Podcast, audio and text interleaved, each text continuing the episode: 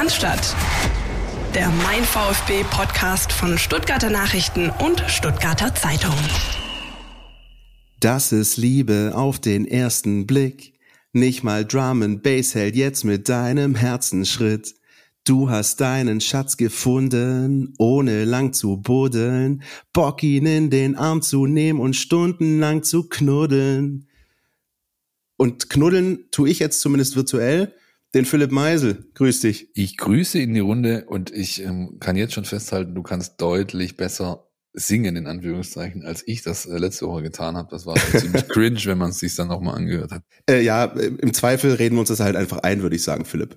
Richtig. Ja, so ist es. Und ähm, wir äh, haben sozusagen nicht nur ein Liebeslied, mit dem wir in die Folge starten, sondern wir haben tatsächlich auch so ein Thema, ähm, was ähm, unser beider Leidenschaft auch ist, die aber jemand perfektioniert hat, ähm, der ein absoluter Experte auf diesem Bereich ist. Und das ist unser heutiger Gast, nämlich es geht um taktische Aspekte im Allgemeinen, aber natürlich rund um den VfB Stuttgart im Besonderen. Und wen könnten wir da Besseres in unsere Folge einladen als unseren Jonas Bischofberger. Jonas, grüß dich. Servus, hallo, grüß euch. Wir freuen uns, dass du dabei bist, auch weil ähm, du unter die Autoren gegangen bist und äh, dich da sozusagen ähm, noch mal ein bisschen weiterentwickelt hast. Und da werden wir auch im Detail drüber sprechen. Aber natürlich auch über ähm, Aspekte äh, taktischer Natur der vergangenen Saison. Wie kann sich das beim VfB weiterentwickeln? Wie kann das weitergehen? Und ich glaube, besonders spannend aus unserer Sicht ist natürlich in dieser äh, Phase beim VfB Stuttgart, dass wir ja wirklich jetzt auch über ein Trainerkonstrukt, über ein Trainerteam, über einen Cheftrainer reden können, der einfach wahnsinnig lange für VfB-Verhältnisse im Amt ist und der eben seine, ja, da lacht er der Philipp, ne? Aber ja. wir kennen es ja so gar nicht so von früher, aber der tatsächlich ja sowas wie eine klare Handschrift hat und die auch verbreiten will. Und ich glaube, das ist, wird sehr, sehr spannend, hoffe ich, für euch da draußen und aber auch für uns. Ähm, Jonas, aber zuerst natürlich die Frage muss gestattet sein, wie geht's dir so und ähm, wie hast du denn die vergangene Saison und das Finale und das alles so miterlebt? Wie ging es dir denn? Ja, danke, mir geht's gut. Ähm, ich habe ähm, ja die vergangene Saison in äh, natürlich zu Hause in Wien erlebt, leider nicht im nicht im Stadion, ähm, was glaube ich, wenn man sich das letzte Spiel anschaut, ähm, doch ein sehr sehr großes Erlebnis einfach war für die Leute, die dort waren. Und ich war schon ein bisschen neidisch, ehrlich gesagt. Aber ja, deswegen ähm, überwiegend auf der Couch vorm Fernseher äh, mir die Spiele angeschaut. Und ähm, wie wir natürlich auch sagen können, wir versuchen das immer Woche für Woche auch so ein bisschen mit reinzubringen, aber tatsächlich diese Taktikanalysen, die wir Woche für Woche haben mit Blick auf den kommenden Bundesliga-Gegner des VfB, die helfen ähm, uns auch wahnsinnig weiter. Und ich, ich sag's dem Philipp auch immer, ich bin immer wieder erstaunt, wie viel man dann von dem, was man dann so am Donnerstag hört, dann auch wirklich am Samstag ähm, in den allermeisten Fällen auf dem Platz sieht. Na, das ist schon sehr interessant, auch für uns, Philipp. Absolut, das ist es. Aber ich glaube, bevor wir so richtig einsteigen und äh, zu Jonas letztem vier Jahre andauernden Projekt kommen, ganz kurz nochmal für all jene, die zum ersten Mal unsere Sendung hören. Jonas, Wer bist du? Was machst du? Blutgruppe, Wohnort, Alter, los. Blutgruppe, ja, gut, aber ähm, ich bin ähm, ja auch beruflich in, ähm, im Bereich Fußball im weitesten Sinne ähm, tätig als ähm, Sportwissenschaftler an der Uni Wien, ähm, jetzt seit zwei Jahren und ähm, meine Dissertation dreht sich halt auch um Datenanalyse im Fußball. Das heißt, das ist also der zweite Blickwinkel auf das Spiel, den ich habe. Und ähm, ja, ansonsten habe ich halt seit Jahren den ähm, VfB-Blog vfbtaktisch.de, ähm, wo ich ähm, ja die Spiele analysiere und mache eben für euch ähm, eben auch die ähm, wöchentliche Gegnervorschau aus taktischer Sicht. Und jetzt hast du ein Buch geschrieben. Einfach mal so kurz. Kurz ist gut.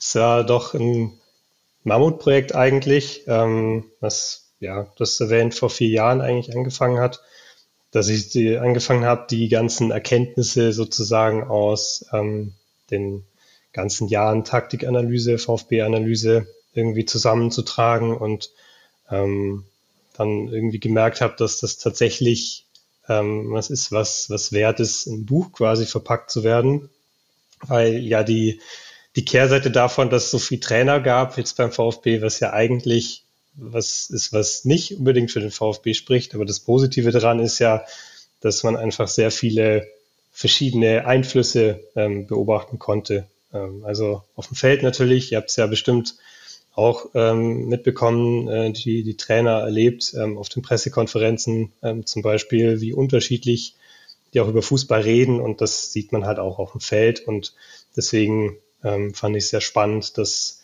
quasi diese ganzen Zeiten, diese ganzen Traineramtszeiten mal in einem Buch so ähm, nachzuerzählen und gegenüberzustellen. Gab es denn ähm, für dich in dem ganzen Prozess, auch in dem Entschluss, Entscheidungsprozess, gab es irgendwann so den Moment, keine Ahnung, wo du dann irgendwann mal abends im Bett lagst und gesagt hast, das wird jetzt ein Buch? Wie, also wie, wie, wie ist das dann, wenn man sozusagen so viele Einflüsse, so viele Gedanken, so viele Dinge hat, die man da verarbeiten kann? Wann, wann kommt man dann irgendwann zu dem Schluss zu sagen, yo, ich lass das alles jetzt mal schön binden und dann wird das äh, ein größeres Ding und nicht nur irgendwie ein, ein Blogbeitrag oder so? Hm, ja, dass es größer wird als ein Blogbeitrag, das ist dann relativ schnell klar gewesen, weil es halt einfach so viel ähm, Material einfach ist. Also ich glaube, das Buch hat jetzt 270 Seiten oder so. 71, und, mal nicht unterschlagen hier. Ja. genau, und es ist wirklich ähm, sehr, also meine Notizen sind auch sehr ausführlich dazu gewesen und dann war, dann denkst du schon, anders als ein Buch geht's eigentlich nicht. Und wenn du es wenn du's rausbringen willst und ähm, so war es dann eben auch. System Weiß-Rot heißt das Ganze. 271 Seiten stark, aufgegliedert in drei Hauptbereiche. Einmal das System Weiß, das System Rot und dann das System Weiß-Rot, das wiederum chronologisch geordnet nach den Trainer, ja, soll ich sagen, Auftritten, die es hier gab, ja, die letzten zehn Jahre aufgearbeitet, äh, allein die letzten sieben Jahre, glaube ich, 14 Trainer, also jede Menge los. Was erwartet denn, nee, andersrum. Ähm, du hast das Buch im Eigenverlag rausgebracht. Gab es denn keinen, der es verlegen wollte oder hast du gar nicht erst gefragt, weil du dachtest, das ist so nerdig, das druckt mir eh keiner und außerdem sind die Möglichkeiten heutzutage ja schon ganz andere, wenn man selbst so ein Buch rausbringen möchte. Also die ehrliche Antwort ist, dass ich natürlich gern einen Verlag genommen hätte, äh, wenn jemand interessiert gewesen wäre. Ähm, sind doch, wenn man, wenn man dann an so einem Ding arbeitet, sind doch ein paar Sachen auch dabei, ein paar Arbeiten, die man gerne abgeben würde. Ähm, aber es war halt so, dass es ja tatsächlich keiner haben wollte. Also es gab einen Verlag, wo ähm, ja, wo es schon ein bisschen weiter war, wo ich dann aber am Ende doch durchgefallen bin quasi. Ähm, und deswegen habe ich dann, ähm, bin ich dann halt umgestiegen, habe gesagt, ich mache es im, im Selbstverlag. Und ich würde im Nachhinein auch sagen, dass das ähm, eine, eine gute Entscheidung war, dass es der Qualität des Buchs auch gut getan hat, wenn du nicht äh, einfach ähm, externe Leute hast mit externen Interessen und du denen Rechenschaft schuldig bist, sondern einfach so lang an den Dingen arbeiten kannst, wie du willst und du alles so machen kannst, ähm, wie du es haben willst. Und das, das tut dem, glaube ich, gut, dass am Ende ein Ganzes rauskommt, was, was, was für dich Sinn macht und was irgendwie deiner Vision entspricht. Und deswegen bin ich da im Nachhinein doch ganz froh drüber, wie es gelaufen ist. Du hast auf jeden Fall, äh, falls mal alle Stricke reißen mit der Sportwissenschaft, einen Zweitjob als Lektor sicher. Ich habe nicht einen Schreibfehler in dem Ding gefunden, ja, und da achte ich immer besonders drauf. Und das äh, ist schon eine Ansage, wenn du auf 271 Seiten nicht mal einen Buchstabendreher oder irgendwas drin hast. Ja, ich, ich habe ja schon Leute äh, gehabt, die dafür auf inhaltliche Fehler, falsche Torschützen und so hingewiesen haben. Das, ich glaube, sowas ist mir auf jeden Fall durchgerutscht. Ja, das, äh, das, das mag sein. Äh, mir ist spontan jetzt nichts aufgefallen, muss aber nichts heißen. Ähm, was erwartet denn den Leser? Grob, den Rahmen haben wir ja schon vorgestellt. Ähm, klar, taktische Analysen der jeweiligen Trainer und ihrer Amtszeit, aber es gibt ja noch ein bisschen mehr. Genau, also das ist so der, der grobe ähm, Rahmen, sind natürlich die taktischen Analysen, die auch durchaus ins Detail gehen. Also das ist schon, ähm, schon so, dass man sich da auch ähm, relativ tief dann verlieren kann in so ein paar ähm, so ein paar Details, wie dann Umstellungen gemacht wurden und so weiter. Aber es ist trotzdem so, dass eigentlich das ganze Buch äh, hinweg ähm, auch dieser rote Faden einfach ähm, präsent ist, wie sich der VfB entwickelt hat von einer Mannschaft, die ähm, ja, die vor allem von der Emotionalität getrieben war am Anfang, zu einer, zu einer systematischeren Arbeitsweise, zu einer professionelleren Arbeitsweise und auch zu dem, was wir dann heute haben, dass man es immer mehr ähm, schafft, einfach eine systematische Arbeitsweise mit trotzdem ja mit Werten und mit mit einer Emotionalität und mit Einsatzbereitschaft irgendwie zusammenzubringen. Und dieser rote Faden, ähm, der zieht sich sehr stark ähm, durch dieses Buch und wird auch auf mehreren Ebenen eigentlich ähm, so präsent. Und ähm, deswegen ist es jetzt kein Buch, was es nur ins Detail geht, sondern auch hoffentlich ein bisschen darüber hinaus, ähm, was, äh, was Interessantes vermitteln kann. Aber ich glaube, wenn wir das gerade so hören, also äh, Philipp und ich ertappen uns ja auch oft dabei an Erinnerungen an irgendwelche früheren Spiele und jetzt nicht immer nur die ganz großen Dinger, sondern so wirklich so ein bisschen auch die versteckten Perlen, die es ja immer mal wieder gab. Ähm, welchen Zeitraum, Jonas, hast du denn da genau unter die Lupe genommen? Und gibt's denn, das kannst du uns vielleicht jetzt auch schon verraten, gibt's denn auch so eine, eine Etappe, glaube, Ära kann man, glaube ich, bei keinem dieser vielen, vielen Trainer, die es da gab, äh, sagen. Aber gab es so eine Etappe, wo du sagst, die war besonders spannend oder besonders interessant oder hat sich besonders irgendwie abgehoben vom Rest äh, in deinen Beobachtungen in deinem Buch? Also der Zeitraum ist seit 2013, also seit der Saison, wo ähm, Bruno Labbadia ähm, in seine letzte Saison ging, bis ähm, quasi heute. Und ähm, das sind natürlich, es sind sehr viele Trainer. Ich habe jetzt nicht nachgezählt, äh, wie viele, aber kommt einiges zusammen.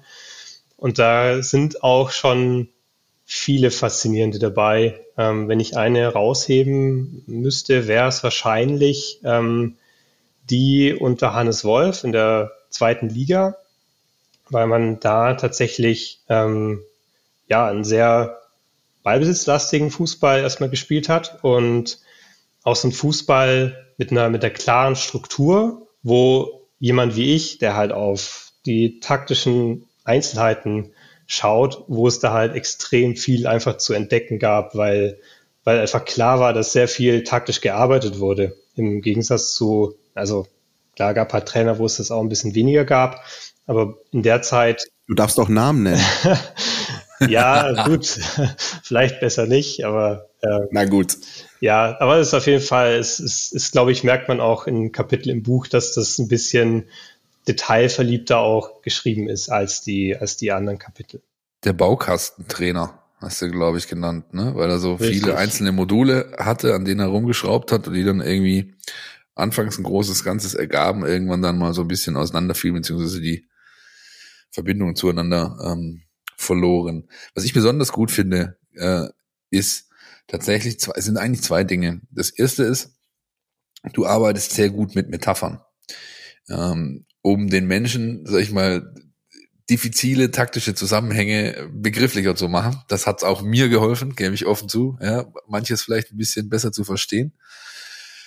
Und zum anderen hast du quasi in jeder, in jeder Phase hast du so einen, einen, Spieler, den du eben heraushebst, an dem man äh, sehr gut auch ein Stück weit ablesen kann, wie es denn da beim VfB gelaufen ist. Und ich muss euch ganz ehrlich sagen,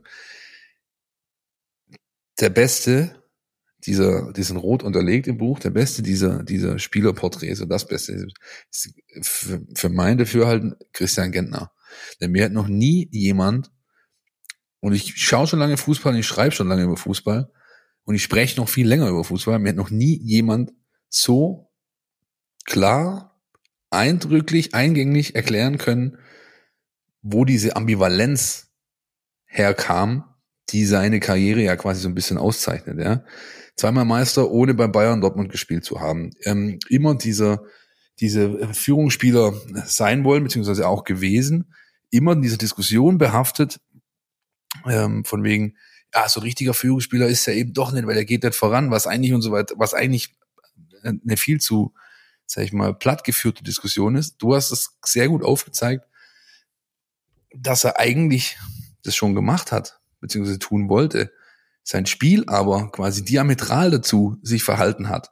Genau das Gegenteil bewirkt hat von dem, was ihn zu einem wirklich wahren Führungsspieler, und er ist nun mal einer der längsten Kapitäne der letzten VfB 30, 40 Jahre, äh, gemacht äh, haben, ähm, hätte haben können. Weiß ich nicht, wo es jetzt gerade richtig war. Jedenfalls ähm, das ist schon ein beeindruckender Part gewesen. Ich habe diesen, diesen Part gelesen bei meinem Schwiegervater auf, im Garten auf der, auf der Liege und gesagt, Alter, das hat noch nie jemand besser aufgeschrieben. Fakt.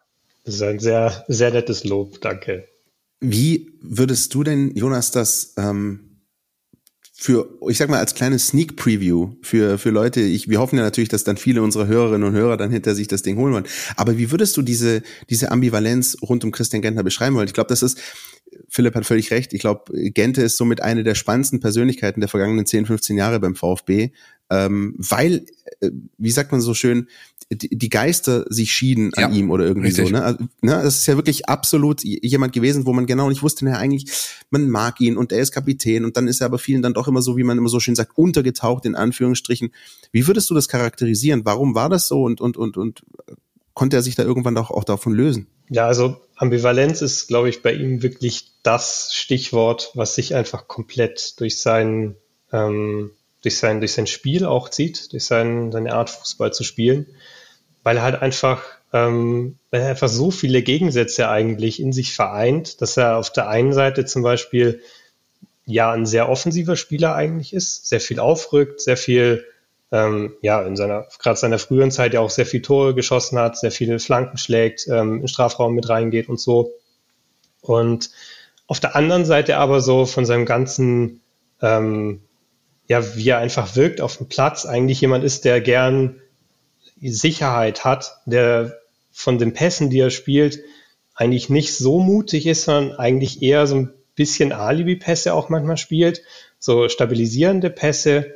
Ähm, und das ist ja zum Beispiel schon mal so ein Ding, wo man, wo man merkt, äh, okay, das ist irgendwie, das ist irgendwie ein ganz krasser Gegensatz. Der Meister des konstruktiven Fehlpasses hast du, glaube ich, auch geschrieben, weil er, weil er, weil er ganz oft äh, Bälle in tote Zonen spielt, damit dadurch dann, äh, oder gespielt hat, damit dadurch dann quasi eine Pressingsituation entsteht, ja, dass man als Mannschaft einen Raum anpressen kann, wo der Spieler und so weiter alleine steht, fand ich hochinteressant, weil wie oft habe ich mich vorm Fernseher oder im Stadion gefragt, warum zur Hölle spielt jetzt diesen Ball dahin? Ja?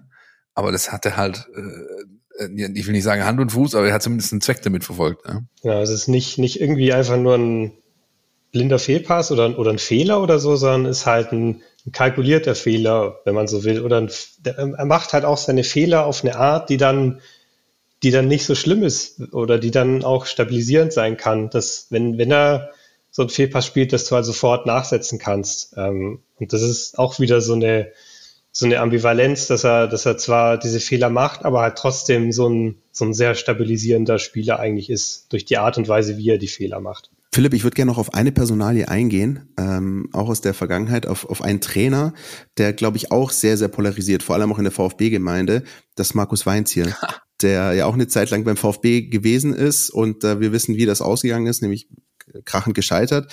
Ähm, Siehst du das, ist das für dich logisch, Jonas, ein Stück weit? Wie, charakterisier, wie charakterisierst du ihn? Und ist das für dich irgendwie ein Stück weit ähm, auch nachvollziehbar oder logisch, dass er jetzt beim FC Augsburg ähm, gegen Ende hin, ich will nicht sagen erfolgreich war, aber zumindest halt wieder Fuß gefasst hat in, in, in seiner Laufbahn. Weil ich finde, Markus Weinz ist tatsächlich auch so ein Trainer, der oft ja zum Start seiner Karriere große Vorschusslorbeeren sich einen Namen gemacht. Bei Schalke dann hat es nicht geklappt, beim VfB hat es nicht geklappt und irgendwie hat man gemeint, naja, das ist jetzt wahrscheinlich eher schwierig und jetzt hat er dann doch wieder den Weg zurückgefunden ins Business.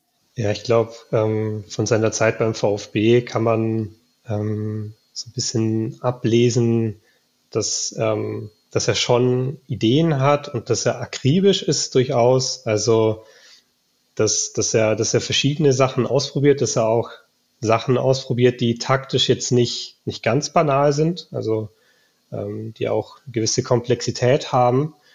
Ähm, und deswegen, ähm, also es ist, es ist kein so ein klassischer ähm, alter Haudegen, der jetzt von der, von der taktischen Entwicklung abgehängt wurde. Das würde ich jetzt, das würde ich nicht sagen, ähm, sondern wo das Problem eher war, dass man halt einfach keine klare Linie hatte und dass so die Gesamtqualität einfach zu schwach war. Und da ist es, glaube ich, schon oder kann man sich schon ähm, erklären, dass wenn dann diese, dieses Gesamtniveau ein bisschen besser passt und irgendwie das Umfeld vielleicht besser passt, dass dann auch wieder ähm, bei ihm Erfolge möglich sind. Jedenfalls blieb er zumindest einem Spieler noch ein bisschen länger in Erinnerung, nämlich Pablo Maffeo, der nach dem äh, 3 zu 2 jetzt in der Schlussphase einen Tweet abgesetzt hat, irgendwie so Zwinker-Smiley, wer versteht, versteht, äh, als der VfB dem Herrn Weinziel eine eingeschenkt hat.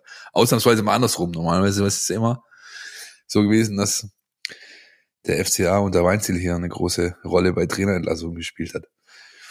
Letzter Part, ähm, den ich noch interessant fand, war ähm, sind die äh, Parallelen Ibišević, Kalajic. Ja, also Ibišević war ein Spieler, den den viele auch auf sein Scoring reduziert haben, der aber viel mehr gemacht hat, der der, der viel mehr ähm, fürs Spiel gemacht hat, als einfach nur die Hütten. Ja, äh, durchfallen lassen, durch das Einbinden seiner Mitspieler, durch Räume anlaufen, die dann wiederum äh, oder Gegenspieler binden, was wiederum anderen äh, Räume gegeben hat. Und Sascha jetzt aktuell ist ein ganz ähnlicher Spieler. Viele reduzieren ihn auf sein Scoring und der ist groß, der kann halt Kopfbälle und so weiter, dass der Junge aber richtig kicken kann, ja. Und äh, auch eigentlich, bis er Profi wurde, nie Stürme gespielt hat. Ja, da gibt's einfach super viele Parallelen, die ich hochinteressant fand. Und letztes Anekdötchen noch, letzte Geschichte noch zum Thema, ich habe ähm, dem Nico Willig Auszüge aus dem Buch geschickt. Erstmal habe ich ihm nur die erste Seite von seiner, von seiner Passage, die sich um ihn dreht, um die Willig-Wochen, äh, abfotografiert und per WhatsApp geschickt. Und er meinte, was denn das hier, was denn das hier, gib mal, ist da noch mehr davon? Dann habe ich, ja, habe ich ihm alles geschickt.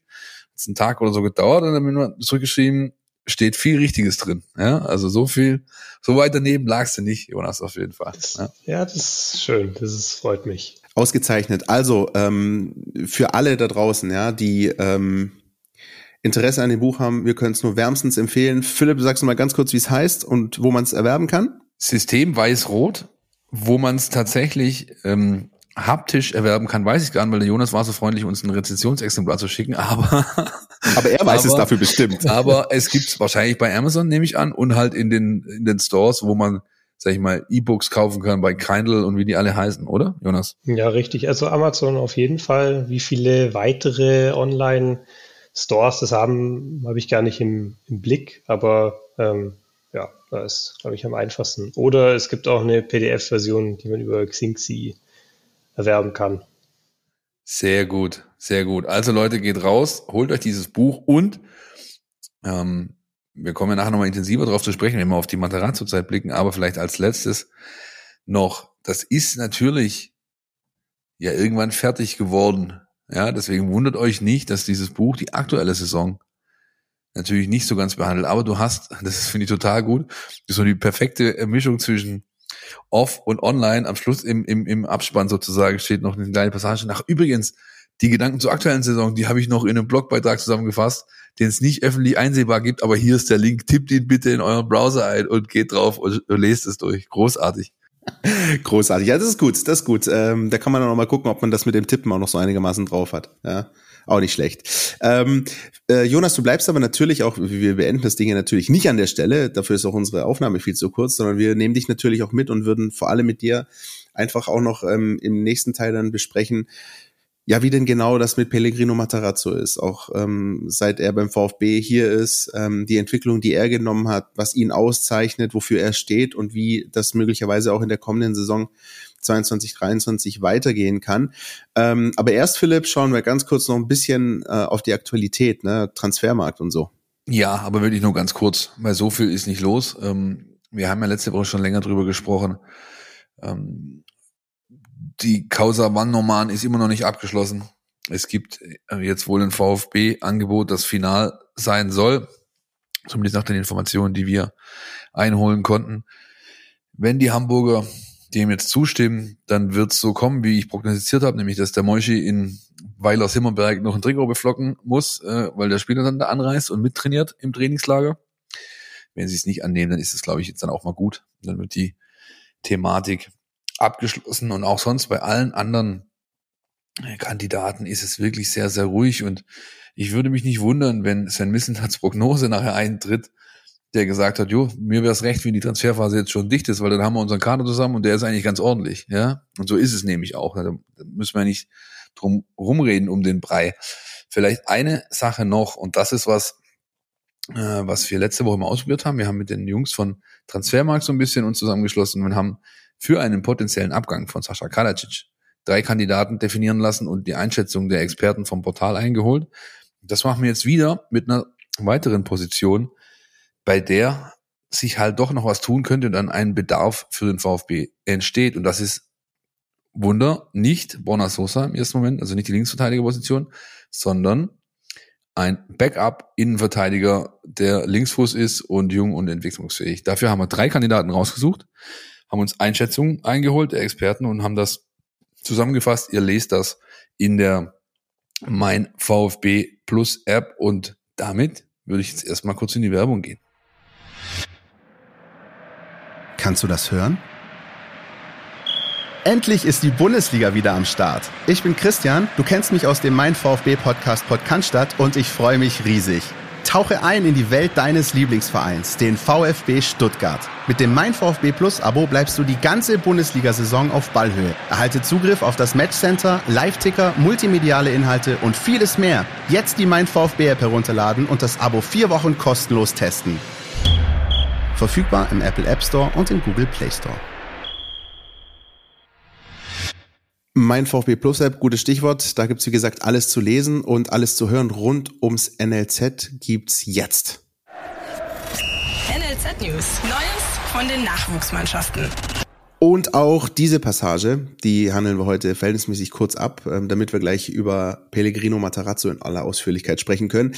Ähm, Philipp, ähm, so ein bisschen äh, hat sich da im Vergleich zur vergangenen Woche doch noch was getan, vor allem jetzt auch bei der U21, ne? Zwei neue kamen noch und damit ist der Kader zu, wie man so schön sagt. Ähm, das ist Rei Okura, der kam vom TSV Schott Mainz. Ein äh, giftiger, zweikampfstarker, laufstarker Spieler und Lukas Griebsch, ganz junger Kerl vom Hallischen FC. Letzte Saison schon, ja, äh, Kurzeinsätze in der dritten Liga gehabt, aber jetzt geht er eine Stufe weiter unten äh, nochmal einen Schritt zurück sozusagen, um vielleicht zwei nach vorne zu machen. Der Kader hat jetzt knapp 30 Spieler, äh, alle Positionen doppelt besetzt und sollte jetzt nicht noch irgendein Wechselwunsch an die Jungs herangetragen werden, um Farnhaus und um Thomas Krücken, die die Kaderplanung da unten machen, dann war's das. Dann geht der VfB 2 mit diesem Kader in die Saison. Aus der U19 konnten wir letzte Woche ja schon berichten, dass es mit den ganzen zwei Fünfern gut aussieht, was Vertragsabschlüsse angeht äh, und auch, dass man mit Di Benedetto sehr weit ist. Vertrag ist mittlerweile unterzeichnet. Ganz, ganz wichtiges Zeichen auch an die anderen Jungs. Und Nico Willig, von dem hat man es ja gerade noch, der hat an diesem Montag seine Truppe zusammengetrommelt zum ersten Mal. Leistungstest gab's, Auftakttraining. Und äh, auch da gibt es jetzt einen Vorbereitungsfahrplan. Details lest ihr in unserem äh, Newsblog, den ihr auch in der App findet. Da ist alles aufgelistet, was auf die Jungs jetzt wartet. Von der U17 habe ich noch nicht so viel, ehrlich gesagt, äh, bisher. Ich konnte ähm, in den letzten Wochen wenig da unten sprechen und schon gar nichts anschauen. Aber auch da gibt's bald ein Update natürlich hier bei uns.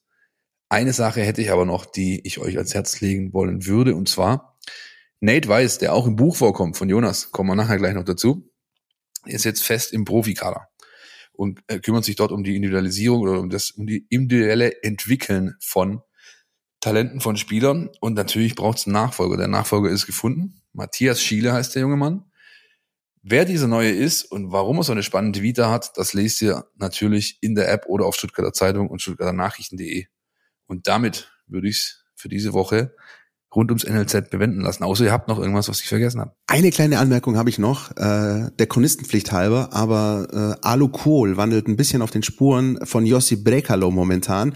Der ist nämlich nominiert fürs Tor des Monats äh, mit seinem Scorpion Kick, den er bei der äh, Asien Juniorenmeisterschaft geschossen hat. Also wer da noch Lust hat, kann man bei der Sportschau abstimmen. Und vielleicht, vielleicht hat der VfB ja bald seinen nächsten Torschützen des Monats, wäre eigentlich auch ganz hübsch. Ist das, wäre das echt der Nachfolger?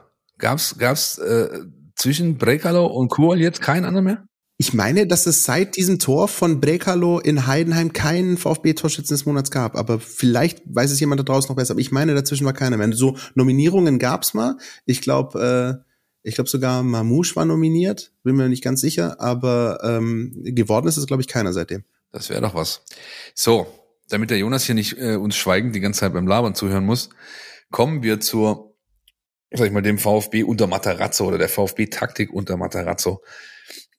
Und am besten äh, fangen wir von hinten an, zäumen das Pferd von hinten auf, wie man so schön sagt. Der ganze Rückblick seiner bisherigen Amtszeit, Jonas, kannst du versuchen, uns, uns und auch unsere Zuhörer so ein bisschen abzuholen, was denn den VfB taktisch unter Pellegrino Matarazzo die letzten äh, zweieinhalb Jahre so ausgemacht hat? Ich würde es allgemein als relativ facettenreich bezeichnen. Ähm, als ein Fußball, der irgendwie viel, der viel abdeckt von dem, was, was man eigentlich als moderne, gute Mannschaft eigentlich können will.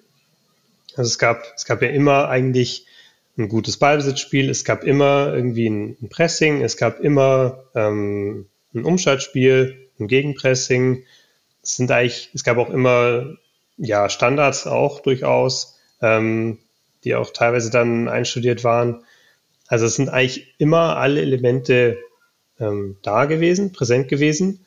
Und man hat auch dann immer ähm, taktisch versucht, ein sehr breites Spektrum einfach abzudecken von der Formation, die man spielt, dass man schon ähm, klare, klare Grundformation hatte, meistens halt ähm, diese Dreierkette, äh, dieses 3-4-2-1 dann, ähm, wo man dann halt äh, verschiedene Varianten davon ähm, aufgezogen hat, dass, dass wenn halt einer der Flügelverteidiger zum Beispiel zurückgeht und man so ein bisschen verschiebt, dann hat man halt ein 4 3 1 zum Beispiel.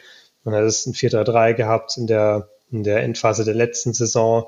Und ähm, so ist es, glaube ich, so, dass, dass es jetzt nicht so ist wie bei einem Tim Walter zum Beispiel, dass man ganz klar weiß, was man bekommt, die und die Formation, ähm, die und die Spielweise, die man versucht durchzudrücken, sondern einfach ein sehr flexibles Gebilde, ähm, wo man versucht, einfach sehr, sehr gute Lösungen auf das zu finden, was, was im Spiel ähm, sich einem präsentiert. Das ist sehr interessant, dass du es ansprichst, Jonas, weil ich muss gerade die ganze Zeit denken an ähm, den 23. Dezember 2016. Äh, ich weiß nicht, ob viele wissen, was da noch los war. Der 23. Dezember, das war so der Tag, als ähm, VfB in der Zweitligasaison ähm, die, die, die Hinrunde war gerade gespielt, da gab es noch dieses erste Rückrundenspiel, 18. Spieltag in Hannover, 2-2. Und es war die Hängepartie. Man hat irgendwie zwei, drei Tage lang nicht gewusst, bleibt Tim Walter Trainer des VfB Stuttgart oder macht man den Cut, trennt sich von ihm und holt jemand anderen. Und ähm, ich erinnere mich dran, ich weiß auch noch, weil unser Sportchef Dirk Preis, glaube ich, äh, selten so geflucht hat wie an dem Abend die Pressemeldung, die äh, kurz nach 18 Uhr dann abends reinkam, denn genau nach dem Andruck, ja, so dass es nicht mehr komplett frisch in die Blätter kommt für den nächsten Tag. Kurz nach 18 Uhr an diesem 23. Dezember haut dann der VfB die Pressemeldung raus, Tim Walter ist nicht mehr Trainer des VfB Stuttgart. Äh, und äh, dann zu Jahresbeginn, ja, dann schön nach Weihnachten, kurz vor drei König, stand dann auch fest, wer der Neue ist. Pellegrino Matarazzo. Und ich weiß nicht, wie es euch ging. Äh, aber ich habe in dem Moment, als dieser Trainerwechsel über diese Pressemeldungen vollzogen wurde. Ich hatte direkt äh, das Gefühl, ja, hier hat man sich wirklich intensiv Gedanken darüber gemacht, macht man mit Walter weiter oder nicht. Und zweiter Punkt, wenn man jemanden wie Matarazzo holt, der, ich glaube, viele, die damals die Pressemeldung gelesen haben, Pellegrino Matarazzo wird neuer VfB-Trainer, die sich erstmal gefragt haben, hä, wer ist das?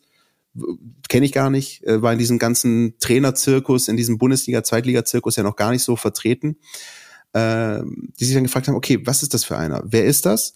Und mein Gedanke war aber halt sofort, naja, wenn du so eine weitreichende Entscheidung triffst, dich äh, vor Weihnachten von deinem Trainer trennst, jemanden holst, der wirklich bis dato nur den Experten im, im Business, in der Branche ein, ein, ein Begriff war, dann musst du schon genau wissen, was du willst und was du tust. Und dann ist es eine lang angelegte Sache. Sprich, ich klinge, ich will jetzt nicht wie, wie Schweinchen schlau klingen, aber ich habe mir tatsächlich gedacht, aber ich habe es mir gehofft, dass äh, Pellegrino Matarazzo mal wieder jemand sein könnte, der den VfB Stuttgart länger trainiert. Weil man sowas nicht einfach mal so macht zwischen Tür und Angel am 23. Dezember. Hast du das, Jonas, damals auch so wahrgenommen oder hast du, hast du auch erstmal gedacht, nur ja, jetzt gucken wir mal. Erste Halbserie Tim Walter, zweite Halbserie Matarazzo in der zweiten Liga.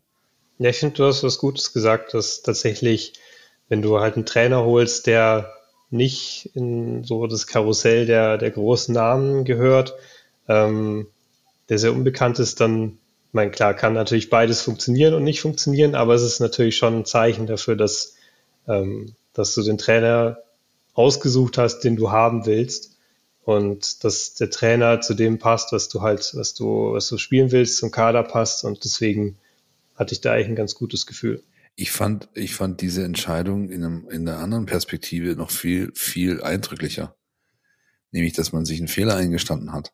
Ja, normalerweise macht man in dieser Branche eher so das, was wir früher auf der Schule gemacht haben, Christian. Wenn der Lehrer mal wieder einen Schlüsselbund geworfen hat, haben wir das Klick eingezogen und guckt, dass uns nichts trifft. Ja, und so machen es die meisten sportlichen Entscheider heute auch. Die lassen lieber den Karren an die Wand fahren und sagen, ja, wir mussten ja reagieren, wir mussten handeln, es ging nicht anders. Aber wenn du auf Platz drei liegend den Trainer rauswirfst oder beziehungsweise demissionierst, du hast ja nicht rausgeworfen, du hast dich einfach von ihm getrennt, ja, aber ähm, der eigentlich noch alle Chancen hat, um dann so eine Personalie zu, äh, zu, ja, zu implementieren irgendwo, dann ist das eine riesige Aussage. Und zwar dafür, dass man eine gewisse Fehlerkultur hat. Und die hatte man beim VfB Jahrzehnte nicht und in der Branche hat man sie flächendeckend auch nicht. Ja. Das ist echt für mich das, das größere Ding gewesen, ja, dass es dann halt so funktioniert. Ist, ist, ist schön, vor allem, weil es halt diesen Weg, den man hier gehen möchte, so konsequent untermauert und untermalt, dass wir sagen, wir brauchen diesen Typen, wir brauchen einen Bessermacher für die jungen Leute. Ich brauche keinen Verwalter für eine gewisse Phase, ja, Wortspiel, Vorsicht. Oh sondern ja, der lag. Ja, der ja, lag, ja, ja, ja, ja. Auf dem Silbertablett. Sondern, sondern ich muss halt schauen, wer ist der Beste für unsere Philosophie und die steht halt mal über allem, ja. Und auch das hat man beim VfB ja Jahre, Jahrzehnte fast lang einfach nicht gemacht, dass man so gehandelt hat. Und ähm, ich glaube, sind halt, halt klar gesagt, er sagt halt dazu, also wir hatten dieses Vertrauen nicht mehr, dass er derjenige ist, um die nächsten Jahre hier zu gestalten. Klar können wir vielleicht mit ihm aufsteigen, aber es bringt uns nichts. Also muss man halt diese Entscheidung treffen und so hart die sich anhört und so unverständlich für viele vielleicht auch, die genauso wie wir damals diese Pressemitteilung gelesen haben, so, wer? aber schlussendlich, jetzt mit äh, Rückblick, kann man sagen, richtige Entscheidung, oder? Für mich ist es natürlich, kann man das äh, rückblickend sagen, wenn jetzt ein Trainer so eine lange Amtszeit hat, zumal beim VfB Stuttgart, der diese Historie von, von langen Trainer-Egiden nicht hatte, dann war es natürlich die richtige Entscheidung. Ähm, und was ich aber halt sehr interessant finde, und da würde ich, glaube ich, auch noch gern äh, darauf zu sprechen kommen, ähm, Jonas, es ist ja nicht so, dass das jetzt ähm, die Erfolgsgeschichte 1000 war. Also ähm, der VfB hatte schon noch seine Täler, ja, die er durchschritten hat, auch noch in dieser Rückserie in der zweiten Liga. Wir erinnern uns alle auch an die Derby-Niederlage beim KSC beispielsweise oder da gab es ein paar, paar echt unangenehme äh, Niederlagen. Aber eben in der großen Gesamtheit betrachtet ist es halt so, dass der VfB schon eine Entwicklung genommen hat und die halt absolut spürbar ist. Und mir fällt da ein, eine Metapher ein, äh, die Pellegrino Matarazzo bei der Abschlusspressekonferenz äh, gesagt hat, nachdem äh, die Rettung gegen Köln dann vollzogen war, ein paar Tage später. Da ging es auch um die Entwicklung von Spielern, was da, glaube ich, auch ein ganz großes Thema ist für ihn. Da, darauf können wir jetzt auf jeden Fall eingehen. Da hat er gesagt, ähm, Gras wächst nicht schneller, wenn man daran zieht. Ja, das finde ich, find ich ein super, super Bild. Ähm, also mit anderen Worten, ähm, wenn man daran zieht, dann kann es auch kaputt gehen, abreißen. Ja, und ähm, er sieht halt ganz genau die Entwicklung von Spielern als großen, langwierigen Prozess und genauso aber auch seine persönliche Entwicklung als Trainer. Ich glaube, das wird schon deutlich bei dem, was du jetzt auch wahrscheinlich beobachtet hast in letzter Zeit, Jonas, oder? Ja, absolut. Also ähm, ich finde es auch ein sehr schönes Bild, weil es zeigt, dass äh, man, wenn, ähm, wenn man eine Entwicklung ähm, fördern will, dann muss man halt auch ähm, den Spielern gewisse Freiheiten geben und äh, einen Raum geben, einfach, äh, also nicht nur Vorgaben zu geben, sondern halt auch sie, sie machen zu lassen und sie kreativ sein zu lassen. Ähm, das ist, glaube ich, äh, glaube ich, was, was jetzt auch wieder ähm, in den NLZs mehr, ähm, mehr gelebt wird, dass einfach ähm, diese individuelle Kreativität, diese individuellen Freiheiten ein bisschen mehr im Vordergrund stehen. Und ich glaube, dass er auch ein Trainer ist, der das, der das versteht, dass das, dass das notwendig ist und der das halt sehr gut äh, in, die, in die Trainingsarbeit auch einbauen kann.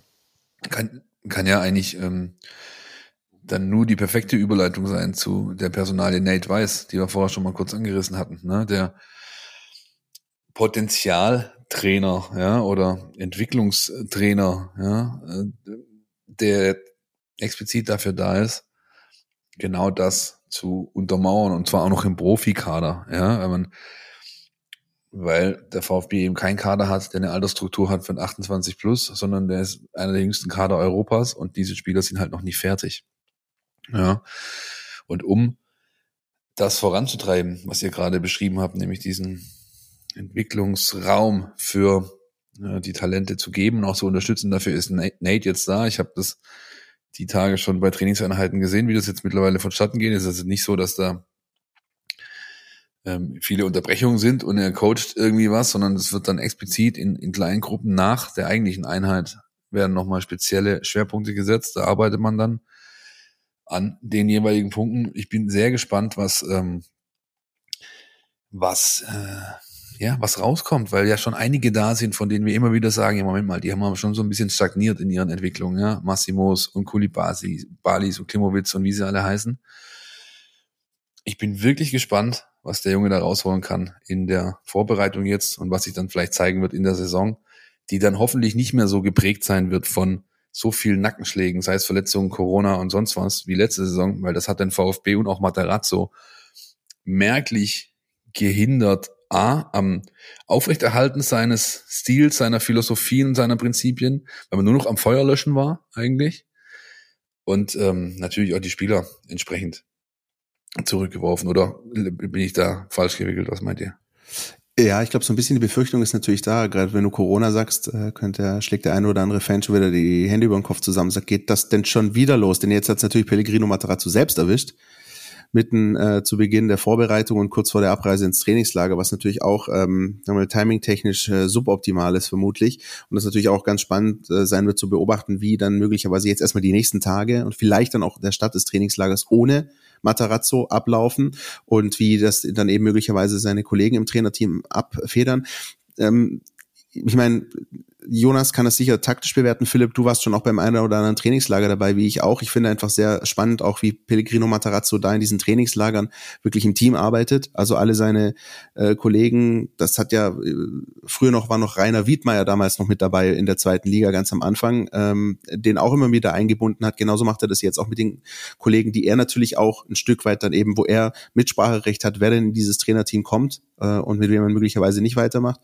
Ähm, also da definiert er sich schon auch absolut als Teamplayer und ich glaube, das nimmt man auch definitiv wahr. Und ähm, ich denke, Jonas, es gibt auch die eine oder andere Situation auch am Spielfeldrand, wo man bei ihm dann auch etwas sieht, dass er ja immer wieder in der Diskussion, immer wieder im Dialog ist mit, mit, mit seinem Team und dann äh, solche Entscheidungen, die er dann trifft, auch was Wechsel angeht, nicht als One-Man-Show sieht. Ne? Ja, es ist auch krass, wie wie breit einfach die Trainerstäbe von heute sind, wenn man äh, das von vor zehn Jahren, 20 Jahren vergleicht ähm, wie viele Spezialisten man einfach hat für, für Taktik, für Athletik, für Videoanalyse, für, ähm, ja, für Psychologie und so weiter. Und ist auch, ähm, ja, ist dann auch wichtig, dann als Trainer sich da zurücknehmen zu können und ähm, auf seine Kollegen und Experten halt äh, zu hören. Wie, Jonas, glaubst du, kann Materazzo mit seinem Team seinen Stil weiterentwickeln? Oder muss man ihn vielleicht gar nicht weiterentwickeln, sondern ist vielleicht eher das Ziel, sozusagen äh, so zurückzugehen, um wieder in die Zukunft zu können. Also quasi wieder zu dem zurückkommen, was den VfB am Anfang unter ihm ausgezeichnet hat, auch noch im ersten Bundesliga-Jahr auf Platz neun getragen hat, um dann doch schlussendlich wieder einen Schritt nach vorne zu kommen. Das ist, glaube ich, eine sehr gute Frage, ähm, weil ähm, ja, weil tatsächlich man ja in dem im vergangenen Jahr einfach ja einen Rückschritt einfach gemacht hat. Und ist gar nicht so leicht zu sagen, ob man jetzt, also im Vergleich zum, zum Jahr nach dem Aufstieg, ob es, ob es sinnvoll ist, da quasi irgendwie in eine andere Richtung einzuschlagen überhaupt. Ähm, ich glaube, wahrscheinlich wird es darauf hinauslaufen, dass man was sehr Ähnliches versuchen wird, wie, ähm, ja, wie, wie in der, äh, in der bisherigen Zeit. Man muss ja auch sagen, äh, ähm, die haben ja jetzt auch in der gesamten Zeit, wo Matarazzo da ist, haben sie jetzt nicht wahnsinnig viel eigentlich geändert. Also es war eigentlich relativ durchgängig ein relativ ähnlicher Fußball immer mit so ein paar unterschiedlichen Nuancen, mit verschiedenen Schwerpunktsetzungen in verschiedenen Phasen, mal eine andere Formation, aber es gibt eigentlich einen sehr ähm, starken Kern von Prinzipien, die eigentlich immer gleich geblieben sind. Und ich glaube, dass man halt auch in der Saison auf die setzen wird und dass man dann versucht, da drumherum neue ähm, Synergien, vielleicht neue Mechanismen irgendwie zu schmieden. Übrigens auch ein sehr schöner Part im Buch. du erklärst den Unterschied zwischen Prinzipien und Regeln. Ja? Äh, Gibt es eine Kurzversion für unsere Hörer? Ähm, Regel ist ähm, ähm, eine Regel ist was, was man klar formulieren kann. Zum Beispiel, ähm, zum Beispiel, wenn der Gegner einen Pass auf den Außenverteidiger spielt, dann gehen wir ins Pressing. Das wäre, würde ich jetzt als Regel bezeichnen. Und ein Prinzip ist sowas wie, ähm, dass man, dass man versucht immer oder dass man versucht, äh, zum Beispiel äh, möglichst die Bälle vertikal zu spielen, anstatt nach außen im Zweifel. Das ist, das ist dann was, was sich deutlich flexibler anwenden lässt in allen Situationen, in Ballbesitz, im Konter. Und äh, deswegen ist das was Flexibleres als eine Regel, die eigentlich nur für eine Art von Situation gilt. Und kommt beispielsweise auch dem VfB-Kader entgegen, der die Spieler hat für Tiefenläufe, für äh, Druck auf Schnittstellen machen und so weiter. Das, da ist der VfB ja gut aufgestellt. Auch ein Prinzip, ähm, das du auch gestreift hast, ist, Erstkontakt immer nach vorne. Ja?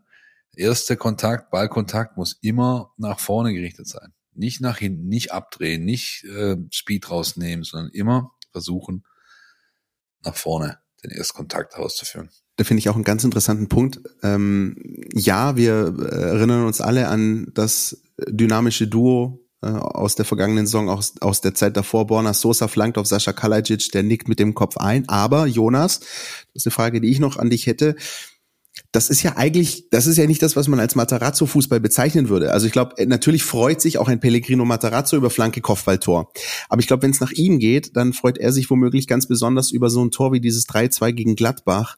Ähm, ich weiß nicht, ob ihr euch dran erinnert, äh, in der Folge eines Freistoßes kriegt Borna Sosa den Ball am Strafraumrand und läuft dann an, äh, ich glaube, Tyram vorbei durch bis zur Grundlinie legt den Ball dann flach zurück auf Kalajic, der nimmt den Ball mit einem Kontakt an und versenkt ihn zum 3-2. Ich glaube, äh, Jonas, das sind die äh, Sosa Kalajic Tore, die viel mehr nach dem Gusto von Matarazzo sind, oder? Dieses bis zur Grundlinie durchlaufen konsequent. Eigentlich würde ich sagen, ja, das ist schon ähm, einfach schnell ähm, durch durch eher zentrale Positionen, eher so halb außen vielleicht durch und dann mit mit einfach weniger Distanz zum Strafraum scharf die Bälle reinbringen und dann eben abschließen, weil es einfach die, die, glaube ich, die vielversprechenderen Angriffe sind als jetzt so eine Flanke von aus dem Halbfeld. Aber es ist halt auch so, dass der Fußball von Matarazzo das erlaubt, dass wenn jetzt halt, wenn du einen Spieler hast, wie Borna Sosa, der halt diese, diese Halbfeldflanken so überragend schlägt, dass er halt die dann trotzdem schlagen darf und dass es dann sogar einfach Saisonphasen gibt, wo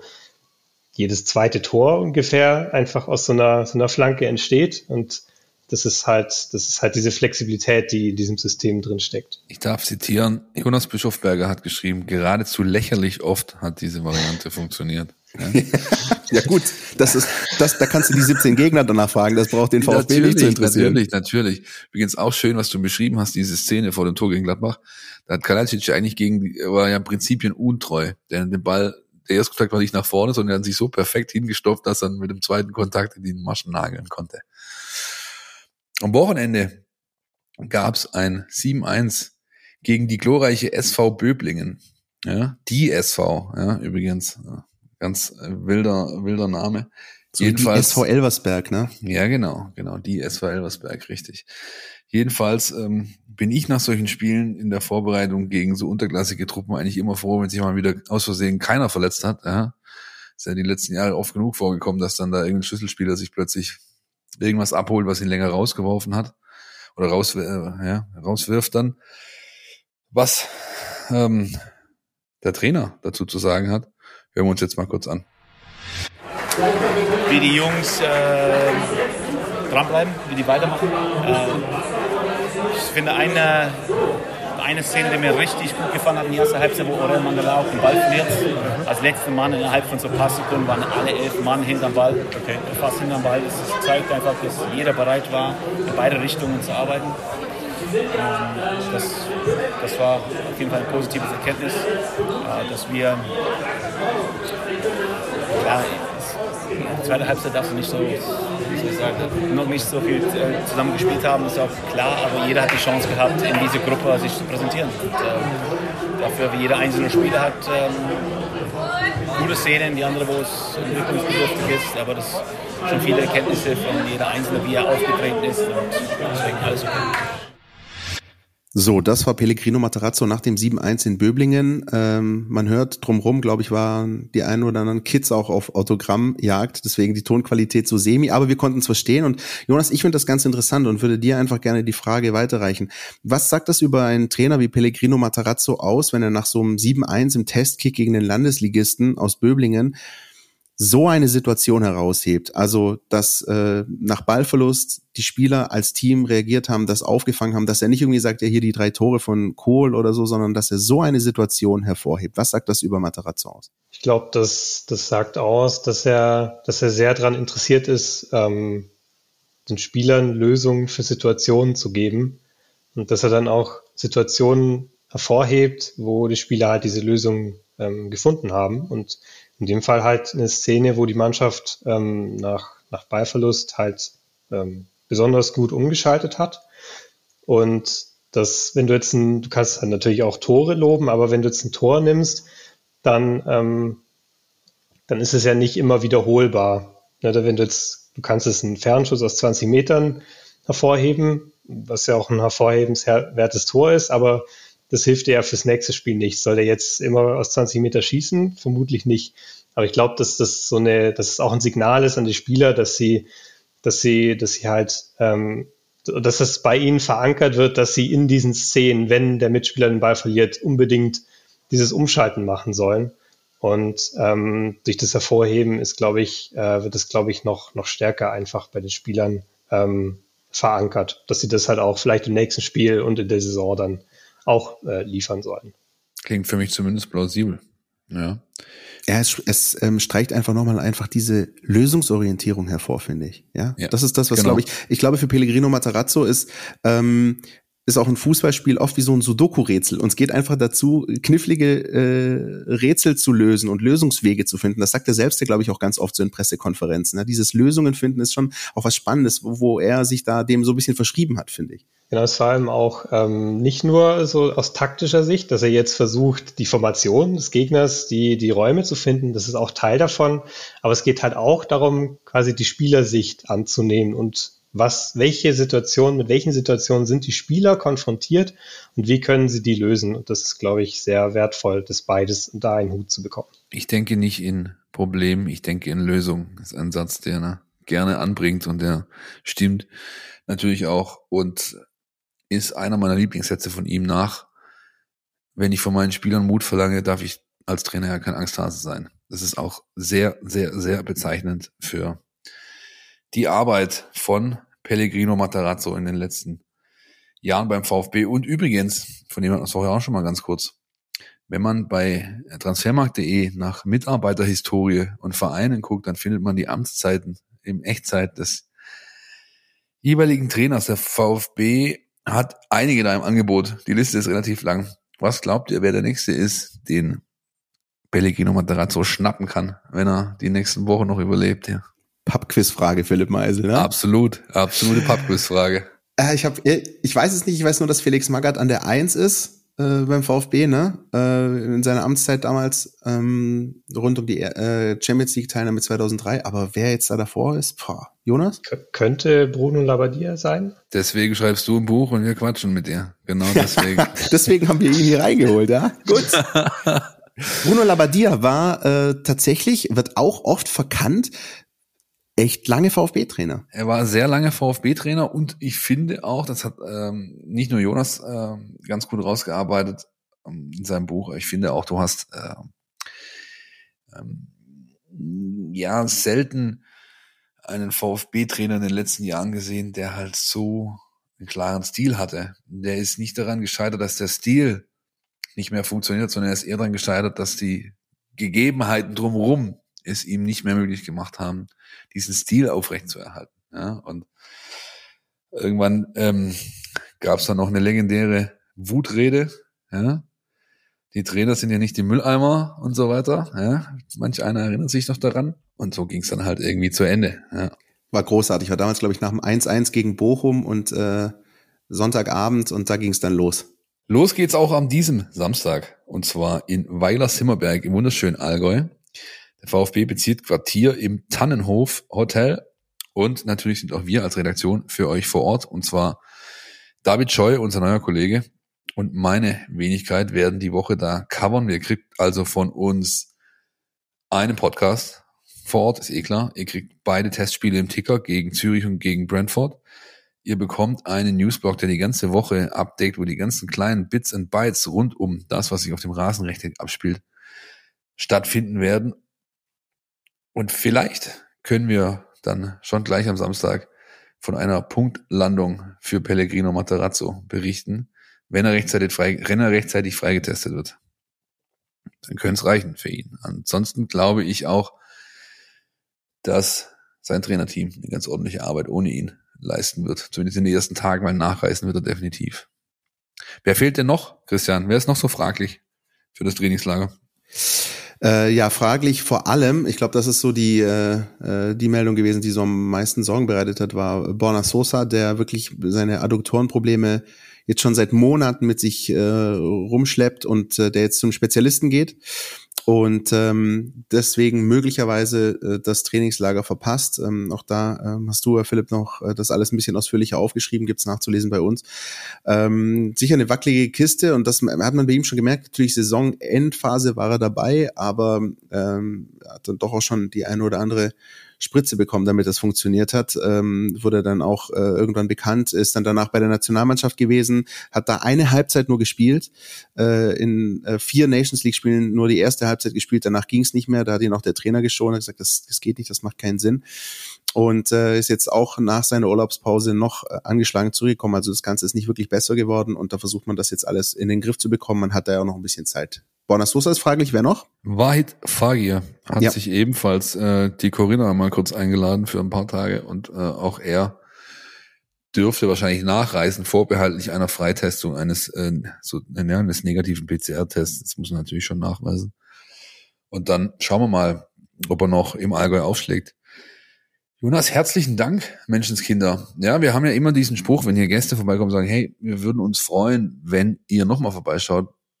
Heute habe ich mich wirklich gefreut, dass du nochmal vorbeigeschaut hast. Jetzt schreibst du halt nochmal ein Buch und spätestens in vier Jahren, dann kannst du nochmal hier reingucken. Ne? Nee, ja, natürlich nicht. Aber Dankeschön. Danke euch. Hat sehr großen Spaß gemacht, mit euch über Fußball zu quatschen. Das äh, ist so. Äh, wie Philipp schon gesagt hat, wir beide quatschen und äh, du ähm, bringst die Kenntnis noch mit rein und dann funktioniert das alles. Genauso dann auch in der kommenden Saison natürlich, wenn es dann wieder mit der Bundesliga losgeht. Da freuen wir uns auch ganz besonders über deine Einschätzung. Ja, und ich bin gespannt, ob wir Neues sehen, Neues, neue Werkzeuge aus dem Koffer oder ob wir eine Rückbesinnung sehen zu dem, was einmal war, um die alten Stärken wieder zum Tragen zu bringen. Eine Sache noch, wie üblich, ihr findet uns in den sozialen Netzwerken Instagram, Facebook, Twitter Ihr findet uns natürlich in der App oder unsere Inhalte in der App. Ihr könnt unsere Newsletter abonnieren. Ihr könnt unsere Spotify-Playlist abonnieren und ihr könnt, Christian hat es ja schon angerissen, am 22.07. zu Annas Treff nach Stuttgart Süd kommen. Da findet ein Pubquiz statt. Also wer sein VfB-Wissen überprüfen möge, der solle vorbeikommen. Ich werde ein paar gute Fragen mir ausdenken. Und die letzte, die ich habe heute, welcher Song, Jonas? Welchen Song packen wir auf die Spotify-Playlist? Ich habe die ganze Stunde immer so mit der halben Gehirnhälfte überlegen müssen, weil ich kenne nicht, ich kenne nicht so viele Hip-Hop-Songs, wollte aber trotzdem einen draufpacken. Deswegen schmuggel ich mal von President der ewige Ikea auf die Liste. Sehr gut, sehr Oho. gut, sehr gut. Also da hat die eine Gehirnhälfte gut funktioniert, würde ich sagen. Jonas, vielen, vielen Dank. Viele Grüße nach Wien. Äh, Philipp, gute Reise und viel Spaß im Trainingslager. Mach mir keine Schande. Wir Dankeschön. hören uns dann nächste Woche. Ciao, ciao. Podcast statt. Der Mein VfB Podcast von Stuttgarter Nachrichten und Stuttgarter Zeitung.